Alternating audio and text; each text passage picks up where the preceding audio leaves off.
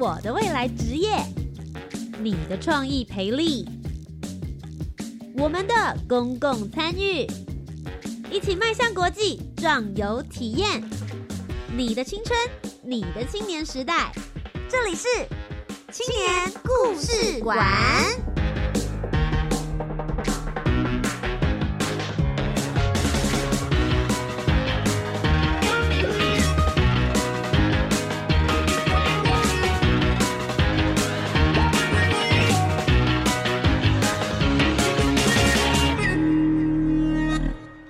青年，一个故事，改变与感动就从年轻人开始。欢迎来到青年故事馆，每周三晚上的七点零五分到八点钟，在教育广播电台，跟你一起分享属于台湾青年的故事。我是节目主持人涂杰，今天节目当中要跟大家来聊聊的是青年创业。其实教育部青年发展署呢，每一年的时候都有举办一个 U Star 创新创业计划，也是鼓励青年，尤其是如果你还在学的话，你还是学生的青年，出来创业，先闯一闯，了解一下这个社会大家需要的是什么，而你又能够提供哪些的服务。每个人都想当老板，但是创业真的。这么简单吗？不是每一个人都可以背着这个庞大的成本压力，好好的来给大家做好的服务跟产品的。今天节目当中呢，要为大家邀请到的这一位，他是来自于魔创设计有限公司。说来自于，听起来会觉得哦，他是从这个公司来的，但事实上，这个公司的创立是由他开始。欢迎吴子杰。Hello，大家好，我叫子杰，我是来自魔创设计有限公司。的一个创办人，然后我们公司主要是在做一个呃最先进粘土的一个研发，啊，我们做的产品叫做光固化粘土，主要在于模型市场上的一个制作和和填补的一个工具和材料。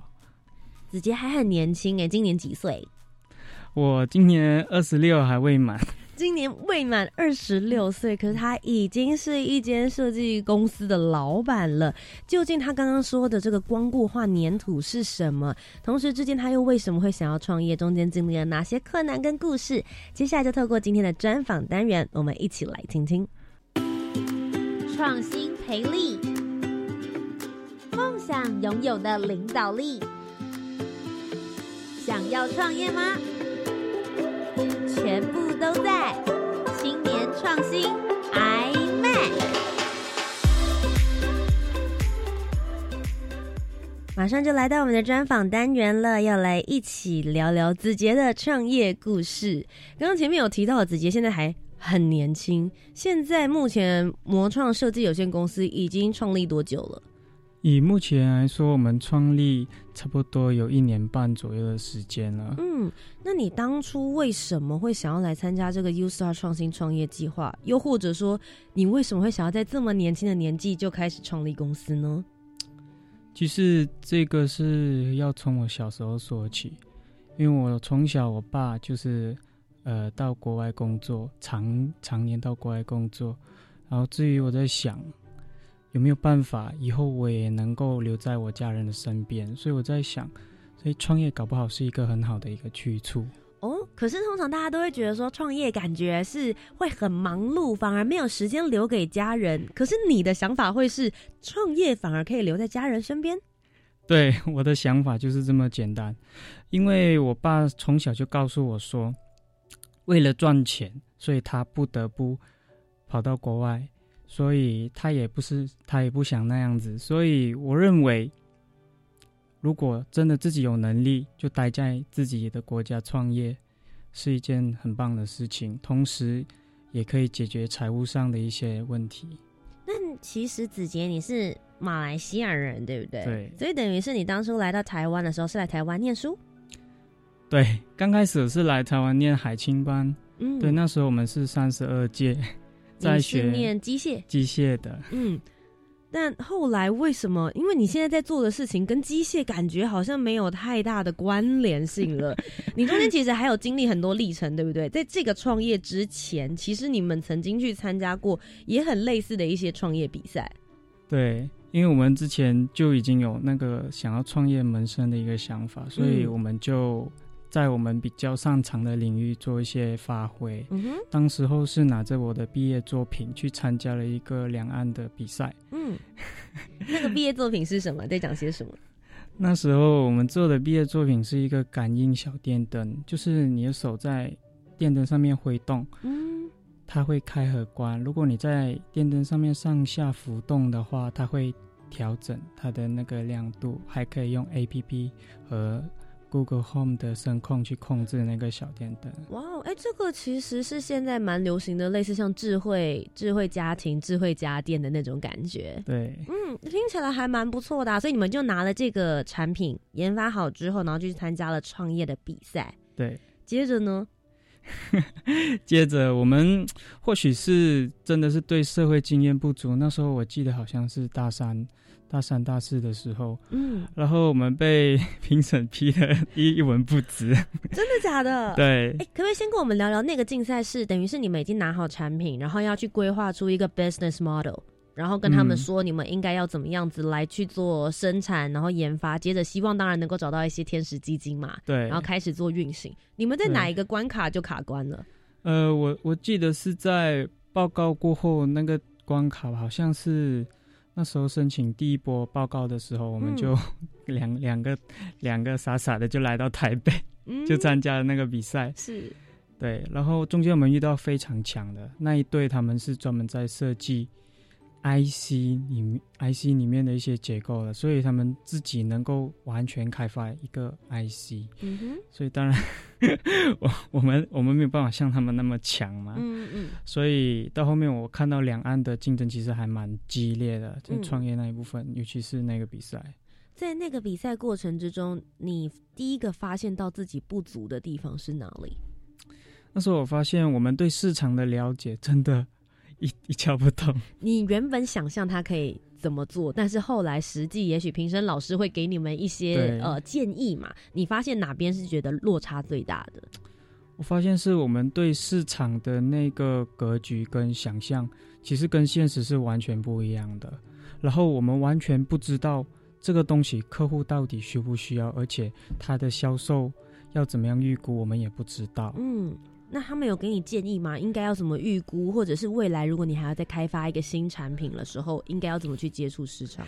通常那一种类型的比赛，评审还蛮苛刻，也没有太多时间给你 建议。嗯对，他们会把你批了一下哦，你就大概知道问题在哪里。OK，就带着自己的产品就 OK 摸摸鼻子，我们就回去对台中吧。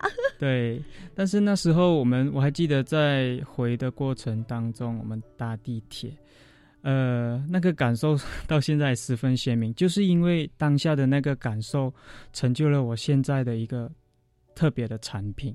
嗯，那个感受是什么？是挫折吗？还是嗯？你当下心里在想什么？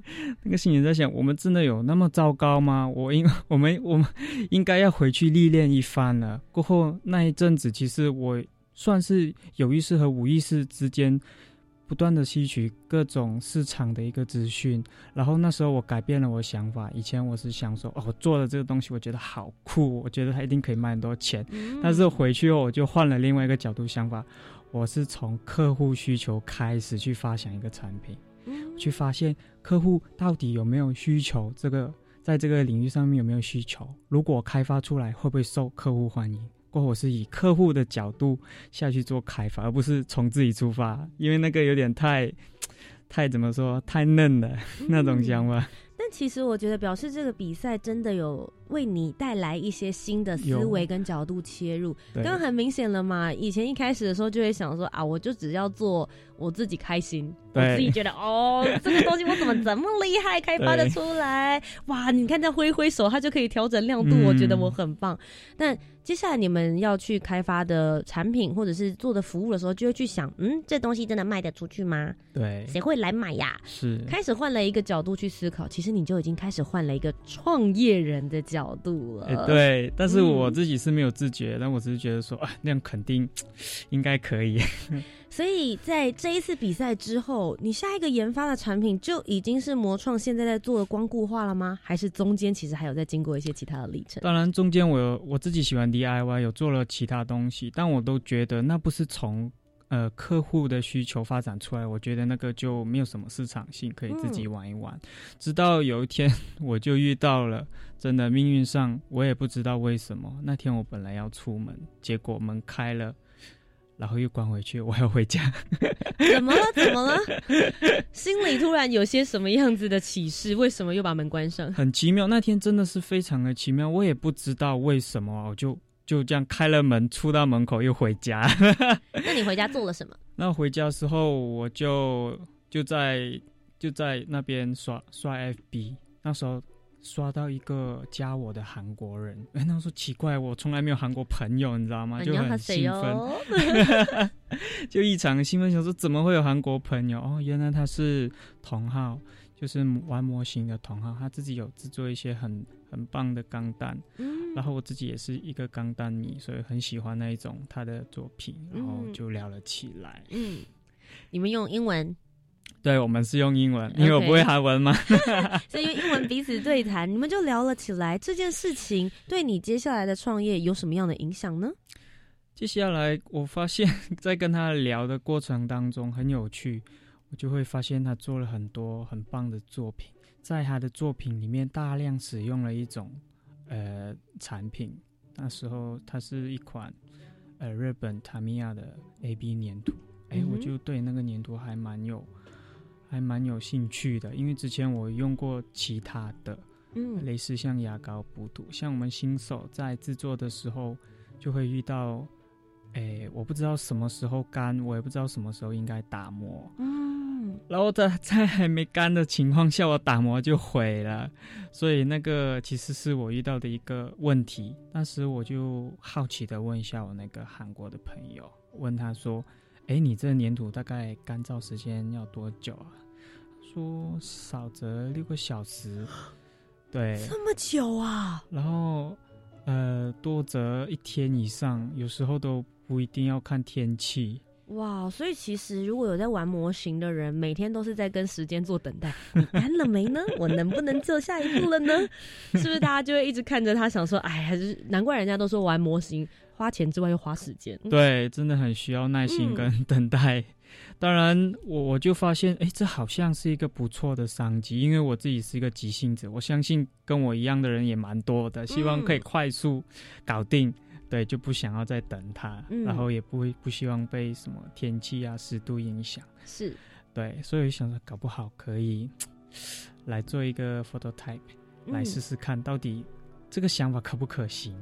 不过，其实这件事蛮有趣的，是你自己本身也是模型玩家，然后你接触到了其他的模型爱好者，知道了他们的需求。嗯，可是事实上，这个光固化粘土跟你原本念的机械系的东西是完全八竿子 不相关的。你觉得有这个需求了，跟你要做出能够符合这个需求的产品，这中间其实还有一条鸿沟，你是怎么跨过去的？其实那个鸿沟有点像是 海峡两岸那么大一条。大条哦。刚开始对我来说，我就觉得说哇，有点远，但是没关系。粗略的想法其实是一个好的开始。嗯，因为我在跟那个朋友聊的过后，我产生一个 idea，因为我平时有在玩一些哎光固化三 D 打印机，就想说，哎，光固化这材料不知道可不可以解决这个问题，我想试试看。对，然后我自己用一个星期的时间，然后在那边捣鼓。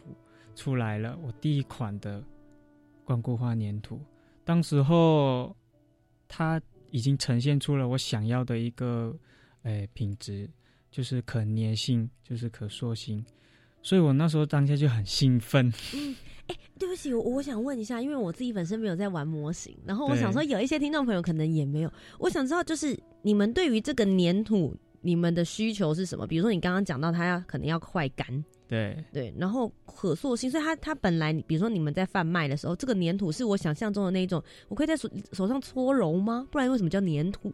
还是说它是一个可以被剪了之后用镊子粘上去，是一个什么样子的模式？呃，其实它算是一个可捏的模式，你可以用手下去捏它，因为像是诶那种。像胶状的或者水状的，其实市场上都有了。嗯但是我在想说，因为可捏式的，我要做的跟 A B 的那个质地很相像，就要用其他的方法，而且市场没有的。方法。所以确实在那个时候，你先做了市场调查，发现哎是没有这样子相像的产品出现在市面上的。对。所以后来你花了一个星期的时间做出了第一个出版。对。拿到那个出版之后，你是怎么决定要怎么样继续让它往下发展，或者是有没有什么需要修正的地方？对，那时候 那时候我还记得坐下来当下真的是很兴奋。那时候的想法很简单，就是说 我不知道这个到底有没有符合。消费者的需求，那我就找消费者直截了当，尤其是那种老手最好，我找他们。嗯，因为他们才会马上知道我跟其他的产品有什么样的不同。对对，你去哪里找到这些老手的？那时候我们有一堂课啊，叫创新创业的课，然后那时候老师有叫我们做报告，我想说，哎，不如我就直接拿我这个产品来做报告，你知道吗？嗯。然后这产品做报告出来，老师看了也觉得，哎，好像也还可以呢。那时候我们也要做问卷。刚好非常幸运呢，我们在一个模型的 FB 群组里面丢问卷，刚开始还被没收掉，他就说你违反版规喽。对，然后那个版主也很好，就来问我们说：“哎，你这这到底是什么东西？”嗯，然后他们也很有兴趣这样子，他说好，过后我们就开放那个。呃，问卷出来，然后想说，哎，你这个东西可以来屏东让我们看一看吗？就这样，我们就被大佬邀请过去了。嗯，OK，所以到了那边，然后展示了你们的光固化粘土，他们有给你们什么实际的建议吗？有，就是他们觉得说，哎，这个可以捏，然后可以快速固化的品质是好的，但是你们还缺乏一样东西，什么？就是粘性，就是塑料要要能够很好的附着。在哎，粘土要很好的附着在一个塑料表面，让它不容易被抠下来或脱，这样子，哎，一些模型玩家在做的时候会方便许多。对，他说我们缺少这个元素。对，那所以后来你们吸取了建议之后，回去就再再去做了一些改良，最后呢，生产出现在在贩卖的这一个商品。那我想知道，在这个过程里面，呃，U Star 的创新创业计划又是在什么样子的过程，有帮助了你们，推了你们一把呢？其实 U Star 的这个计划是帮了我们还蛮多的，尤其是在。钱的部分，嗯，很现实，没错，非非常的现实，因为我们这东西很新，然后我们要申请很多的东西，然后去保护我们自己的权益。嗯，这时候政府的一个协助青少年，我真的觉得啊，台湾太美好了。对，这台湾真的太美好了。然后刚好有有协助到我们需求，像是找律师啊，申请品牌啊，申请一些那个。安全上的 SGS 验证呢，我们都需要用到钱，嗯嗯嗯，然后做包装，然后一些机台的东西。所以其实里面他们也有一些有经验的老师，或是有经验的创业者，也会跟你们去做一些意见的交流跟交换，对不对？是是。那我自己会很好奇，因为你们后来就直接开始准备好创业嘛，然后就开始上架商品。你们一开始开卖的时候，你们在哪个平台上面开卖？听说你们开卖第一天就卖了一千号啊！对，哇哦，哎，那个算是哎非常非常好哎。对，其实我们是借助了某家厂商、知名厂商的一个关系，然后在他的。关系下下去发展的，嗯，因为他本来就有了自己的路线。当他在一抛的时候，他下面的那些跟他拿货的店面 supply，他们就全部都很有兴趣，很有兴趣。因为就像你前面讲的，好像之前有这个一体状的嘛，然后有胶状的，诶，可是光固化似乎对他们来说是一个很新鲜的选择，很新鲜的东西。那时候。对，所以当时你们就透过了这个算是比较知名的通路的部分，然后哎，在第一天就卖出了一千套，然后三天之内卖下了三千套。这个过程其实比较有趣的是，就我所知，你比较算是很多事情都掌控在你一个人身上嘛，对不对？就一条龙的模式。对，那一个人你要生产出这么多东西，其实没有很容易耶。呃，那个过程其实很累，但是我们这次。在创业的时候，我自己是已经把全部的东西最优化，嗯，在脑袋最优化了。是先跑过一次流程，就这样子应该是最精简的方式。对对对对。但想的跟实际操作有落差吗？其实，在想跟实际操作落差不大，差不多呃，落差只有十到二十趴而已。嗯，然后剩下都都还蛮顺利的，因为我是比较习惯性，呃，思考这种像是呃 system 类似这样的东西，还有 SOP，所以对我来说，这种对我来说没有什么问题。嗯，我可以了解一下，比如说拿到一个订单之后，然后到你把这个生产完，然后寄出给对方，中间你们大概会经过哪一些程序？中间呢，经过好多。首先，你必须要先采购，你的采购你的数量你都要控制，跟你的金额有关系。是。然后，第二就是你的产品的制作过程，你怎么去管控你的环境？你的环境也是有很大的关系。嗯。然后剩下就是我请工读生来帮忙，帮忙包装，然后帮忙帮忙。那些中间经过好像好像好像有那个六个六到十个过程，嗯哼，哇，那其实也不少哎，等于是你现在其实已经有把完整的 SOP 做出来了，对不对？然后最后也是要达到一个品质的控管了。对。那我想问一下，像第一批你们一定会有就第一批拿到这个产品的人，然后他们可能也会给你们一些回馈。一开始你听到的一些反馈是些什么呢？刚开始我们听到都是。其实坦白说，到现在我没有听到任何负面的。哇哦，真的我没有听过。嗯，那你们的这个产品跟相较于以前大家使用的那些，哦，不论是焦化的啦，或者是液态的，相较来说价格呢？价格我们这次也是有为台湾市场量身定做，因为我们知道日本的价格来到台湾以后也不是很贵，还好。然后我们想说，如果你这个东西要有竞争力，你的价格必须要足够低。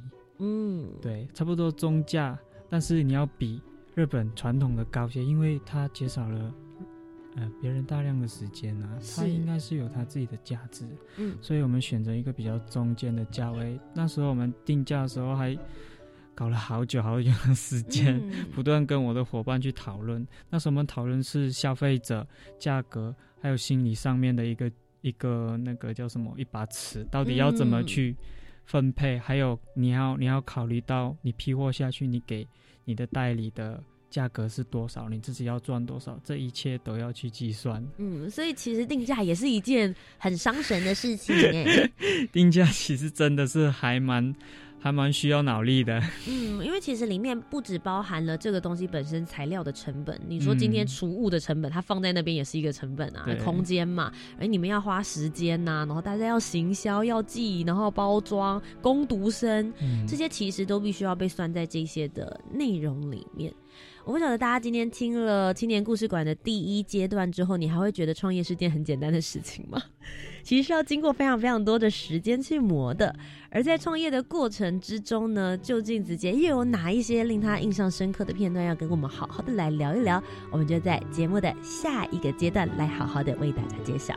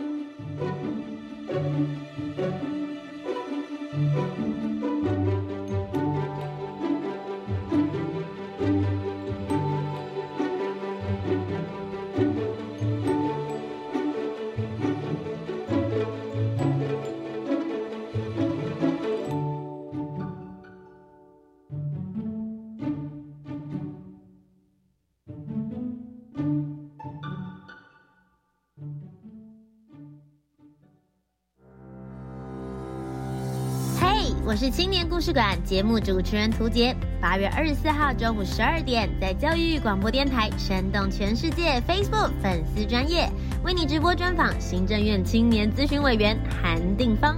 青少年的表演艺术该如何培养？想走上舞台、走进剧场的你，一定要听。八月二十四号中午十二点，教育广播电台脸书见。我是重新归零节目主持人常勤芬，也是阿嬷级的广播人。我有三个孙子孙女，同时我们三代同堂，每天很忙很累，但是非常的充实快乐。祖父母节要到了，在这祝福所有的爷爷奶奶、阿公阿妈们，大家身体健康，同时要珍惜和儿孙辈们相处的时光。当远古传说的众神化身动漫英雄，会有什么故事？回收玩具竟被翻完成装置艺术。今年夏天，动漫异次元特展带你走进动漫创作人的奇幻世界。来自九个国家，二十位艺术家共同参与，以多元互动体验，带你看见不一样的动漫美学。即日起到九月二十六，动漫异次元特展在国立台湾艺术教育馆免费参观，把握机会。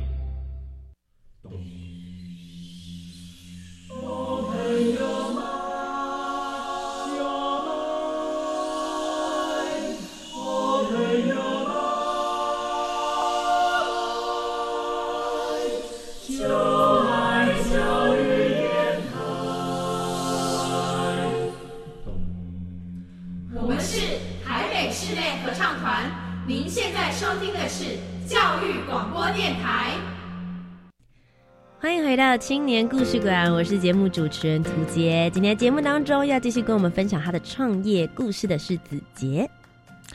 Hello，大家好，我是子杰，我是来自魔装设计的老板。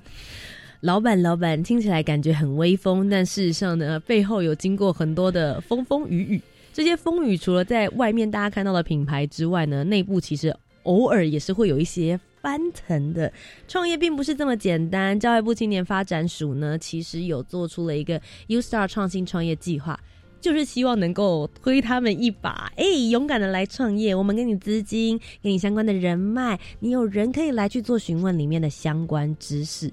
但是其实创业很多时候都还是操之在老板自己的身上的。请问子杰老板，在创业的过程里面有没有发生什么让你觉得说哇，当时真的是很挑战，好不容易我跨过了？有，其实我们在研发这个产品当中，很多呃心酸血泪史。对，真的，我们到销售的那一款已经是第七代了。第七代等于是你前面研发了很多很多次喽，那每一代的转换的时候，应该都也是有吸取一些建议。对，每一代的时候都有不同的一个程度的进展。其实像我们在做化学类似的一个研发当中，中间最大的挑战是平衡和安全。嗯，我们曾经就是要把那个粘性要做出来，然后就是曾经用过了很多的一个材料。下去做一个的混合，然后发现，我认为它这个附着力是 OK 的时候，我拿在手上揉，发现它对皮肤有腐蚀性。哇，这样的东西我是绝对不会拿来卖给消费者的，因为那个那个真的是很怎么说，很没有良心的。对，所以那时候就觉得说，哦，原来。它不只会腐蚀塑料，还会腐蚀手，所以那个方案我们就放弃了。是，但是我们不断不断的去延续，去想其他的方法，让它的那个附着力可以达到最大的效应，并且可以保证我消费者的安全下去做设计。嗯，对。因为其实很多人都会想说，我重点要的是效果，但事实上，一个产品卖出去之后，还要去思考它对人体方面会不会有一些呃其他方面的影响。其实想问一下子杰，你们在创业的时候，除了你之外，你还有几个伙伴跟你一起？我们有三个伙伴，嗯，对，然后我们三个是诶，我开发到一半的时候，他们有兴趣，然后加入进来，嗯哼，然后我们就一起来试看看啊，跑一些比赛啊，然后去嗯参加 U Star 那样子。嗯嗯，所以中间的话，其实还是有伙伴跟着你一起去处理很多的行政上面啦，或者是开发上面的问题。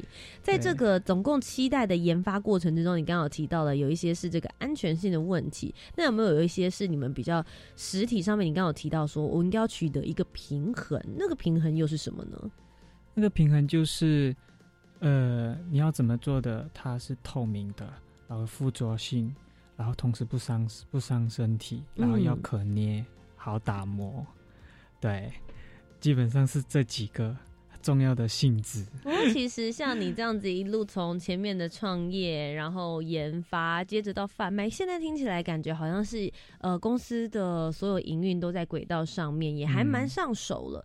从创业前的你一直到现在创业过程，现在还走在这条路上的你，你自己觉得当了老板之后，你有哪一些的成长？其实我觉得成长是还蛮多方面的。嗯我自己认为，最最重最重要的成长是对社会和内心。对我认为，诶、内心的话，就是我中间有遇到其实还蛮大的一些挫折，嗯然后你要怎么去克服原本就已经存在的问题？我是指我小时候就已经有的一些问题，到我创业的时候，它又浮现出来了。比如说呢？比如说，呃，人际关系上面的一个问题。其实我从小就是一个比较不容易和人交谈的，对，因为我我认为人有善有恶，但是我 我遇到的 呃恶人比较多，然后从小是被受欺负长大的，在霸嗯凌下长大，所以我对人的一个信任其实是，诶、没有那么高。嗯对，然后带到了我现在创业的时候，发现哎，这样的问题好像不能哦，必须要去意识到，必须要去改变这个问题。这件事情人脉关系究竟对于一个创业家来说，你觉得有什么重要的地方？我觉得很重要哎，因为如果你是个老板，你不擅长交际，你公司感觉就像是一个枯萎的树。对你必须要去走出去，跟大家去交谈，跟大家去，呃，我们叫拉塞。嗯，对，而且会拉塞，然后跟大家做朋友，然后别人也会慢慢跟你靠拢，也会帮你买单。嗯其实还蛮重要。其实中间你不要不需要去太强调说你到底多厉害多厉害，只要做朋友就好了，嗯自然他们就会交心，嗯交到朋友。所以你刚刚有提到了嘛，这个比较算是心理层面上面的，对不对？对，心理嗯跟交际上面的。嗯，那社会层面上呢？社会层面上面是我之前合作有一些不愉快的事情，就会发现说，啊，原来商人其实大家都会戴着一个面具，嗯，对很现多多少实少啦。很现实。但是每个人的程度不一样，有时候他们多多少少会在后面有自己的小算盘，嗯哼，当然 我理解。嗯嗯嗯。甚至甚至很有可能他们是大算盘。那当你刚初入社会，或是刚开始创业，还是小菜鸟，你没有对办法看透他的算盘的时候，，对，你就只能先吃亏吧。对，因为因为我我只能说，那种混社会久了老狐狸，他们刚开始真的是不容不容易察觉。像我们嗯刚出出社会菜鸟要小心，听过我故事之后你要小心。对，因为那些老鸟哈，他们会有很多的伎俩，甚至你真的是中间你察觉不到。嗯，有没有什么要提醒大家的？比如说在哪几个细节上面，也许可以多注意一点点如。果如果你家里是经商的，恭喜你找你老爸老妈。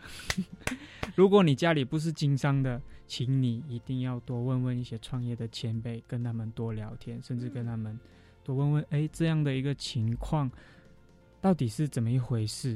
嗯但最重要的，刚开始比如说呢，是在比如说签合约的时候吗？还对是嗯签合约，尤其是在创业当下要合作的当下，签合约也未必是一件好事。最重要是要理解他的意图。嗯，对，像我这次没有签合约，也是不幸中的大幸。嗯如果我合约签下去，我不我不只是要，诶、赔了夫人还折兵。嗯哼，对，所以其实你自己本身有遇到过这样子的一个事情跟状态，就对是了。嗯对，真的，这时候我们身边的一个良师益友很重要，多多去请教他们。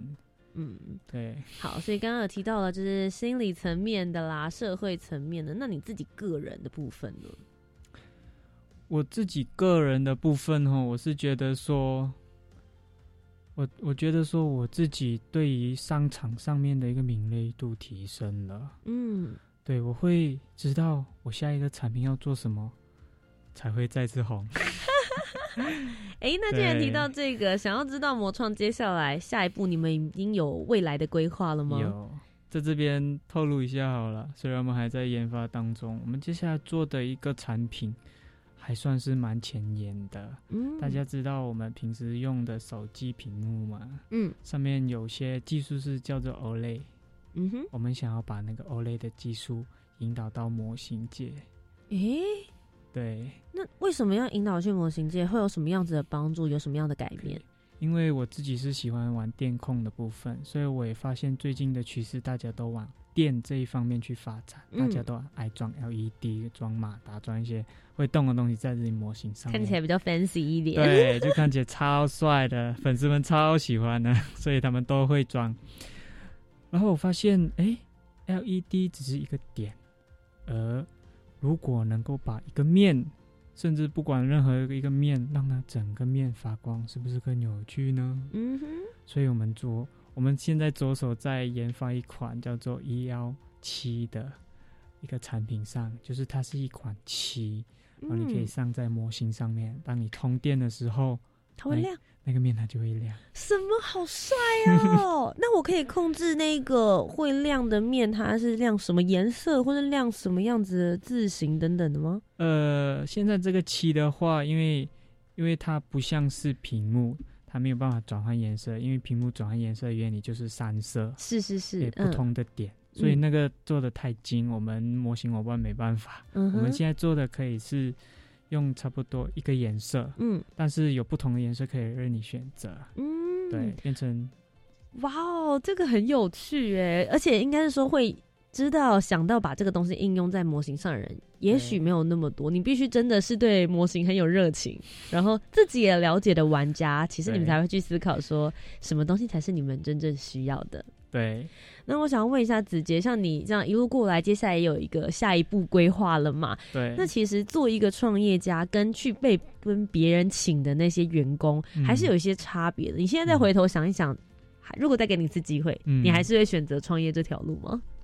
会，我觉得会，因为我还有很多 idea 还没有做。嗯，对 所以你本身就是脑袋里面会有源源不绝一直去思考这些事情的人其。实我们现在想的这一代，我们接下来还有想了两三四个产品在后面在准备。嗯 那如果接下来也有人想要来参加 U Star 创新创业计划，或者未来也想当老板创业的话，你会给他们什么样的建议？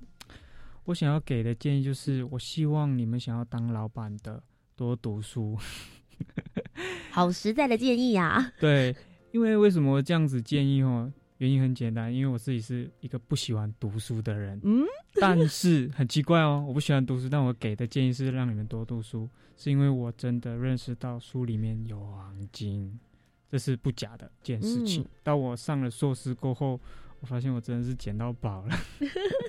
你需要的那一些知识，或是你想要实现你的 idea，是需要那一些课本上面现有的，人家已经帮你研究好的事情，站在他的基嗯础上会更快。对，其实不只是课本上面，其实大家可以不要想的这么刻板，因为当你想要读书的时候，都会想睡觉嘛，对不对？我觉得我建议大家就是当它是一个新的知识，你有兴趣就去读，不管是一些呃论文或者是一些那种正能量的书籍，都可以去翻一翻。不管是提升你的知识，或者是你的思维高度，我觉得都都看书给你的成长比看影片来得快。今天非常谢谢子杰来到青年故事馆当中，跟我们分享他的创业故事。那我们也很期待接下来你能够开发出更多不一样的商品，不论是在模型界，或是未来你想要往其他产业的时候，也都能够非常的顺利。那么今天呢，子杰跟我们分享他的创业故事，当然我们也很想知道。平常他不在创业上，没有在公司，没有在工作室里面的时候，都会看一些什么样子的书，看一些什么样子的电影来增加他的脑内知识量呢？我们就一起来听听下一个单元他的分享。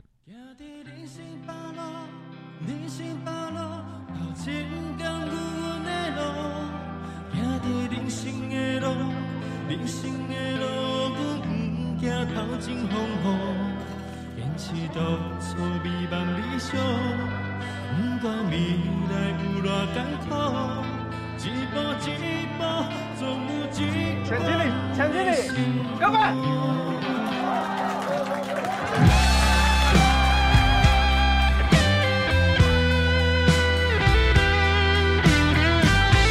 我跟你讲哦，来台湾做生意叫阮的啦，经理啦，经理啦。ろしくお願いします。よろしくお願いします。まあ今どこ覚えどこ覚える方はどこ覚える方は。来来来。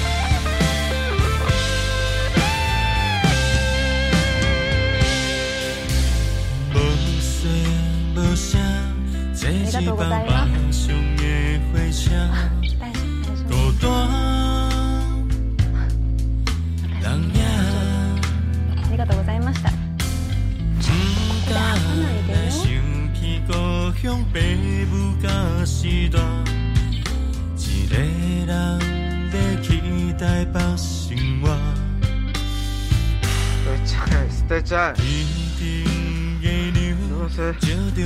誰も気にしてないんだよ。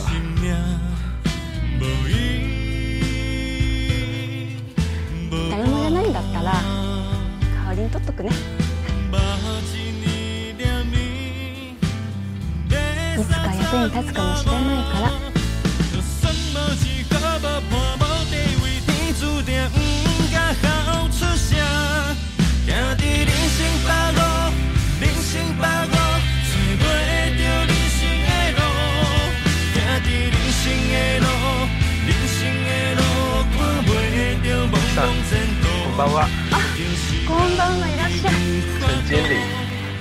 あじゃあボトルキープはチンプよりうんあとバカつけておいてじゃあ準備していきますねちゃんと書くんだぞはいはい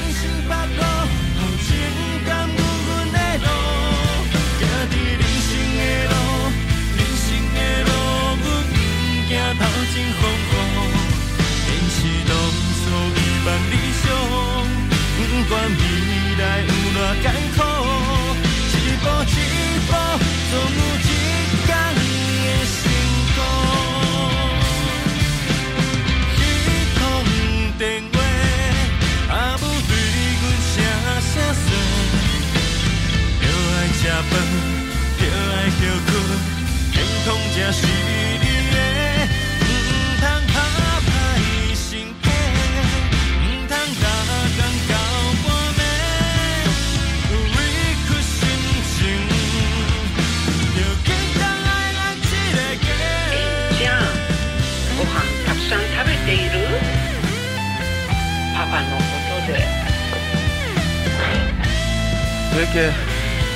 はい。吉岡さんがもう少し若かったらもっとかっこいいとこ見せられたのにね。なあ。最後までよよもう。モテる男は喋らない。どうぞ。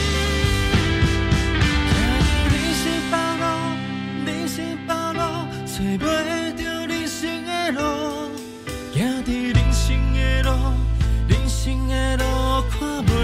漬けできたわよ食べてお父さ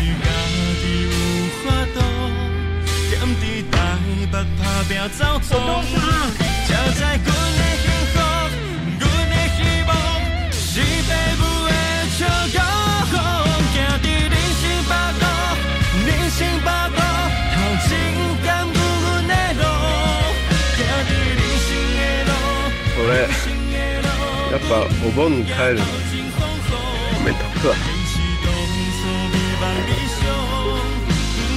ご家族はきっと悲しいんじゃないどんなツ下げて帰るんですかかっこつかってんじゃないですか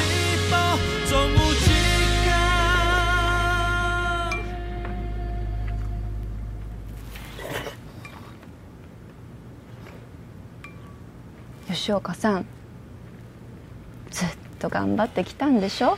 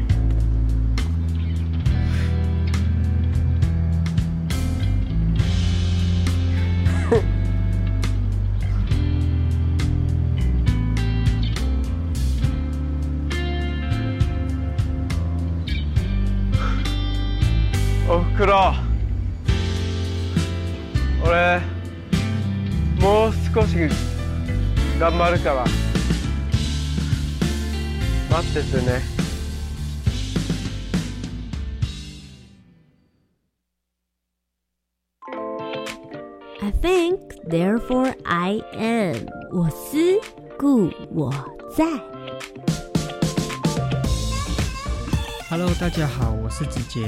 接下来我跟大家分享一本书，叫做《有钱人想的和你不一样》。我为什么会想分享这本书呢？原因很简单，因为这本书它贯穿了我们平时不不呃贯穿我们平时呃不习惯的一个思维方式。它在诉说着我们脑袋里面的一个潜意识怎么去影响我们的成功，去影响我们的行为。这里面有个故事让我非常深刻，是有关于一位老头在上这个作者的课的时候，这个作者叫 T. Harvard Aker，在上他课的时候，他结束后，他那个老头痛哭流涕，为什么？因为那个老头他说他花了大半辈子的时间，读了很多的书，学了很多知识，上了很多的课，尤尤其是投资理财，还有那些工具的课。到最后他还是一无所有，每次都亏钱。但是这个老师的课点醒了他所犯的一个，诶，人生人生的一个思维上的一个瓶颈。他发现那个答案后，他真的非常感动。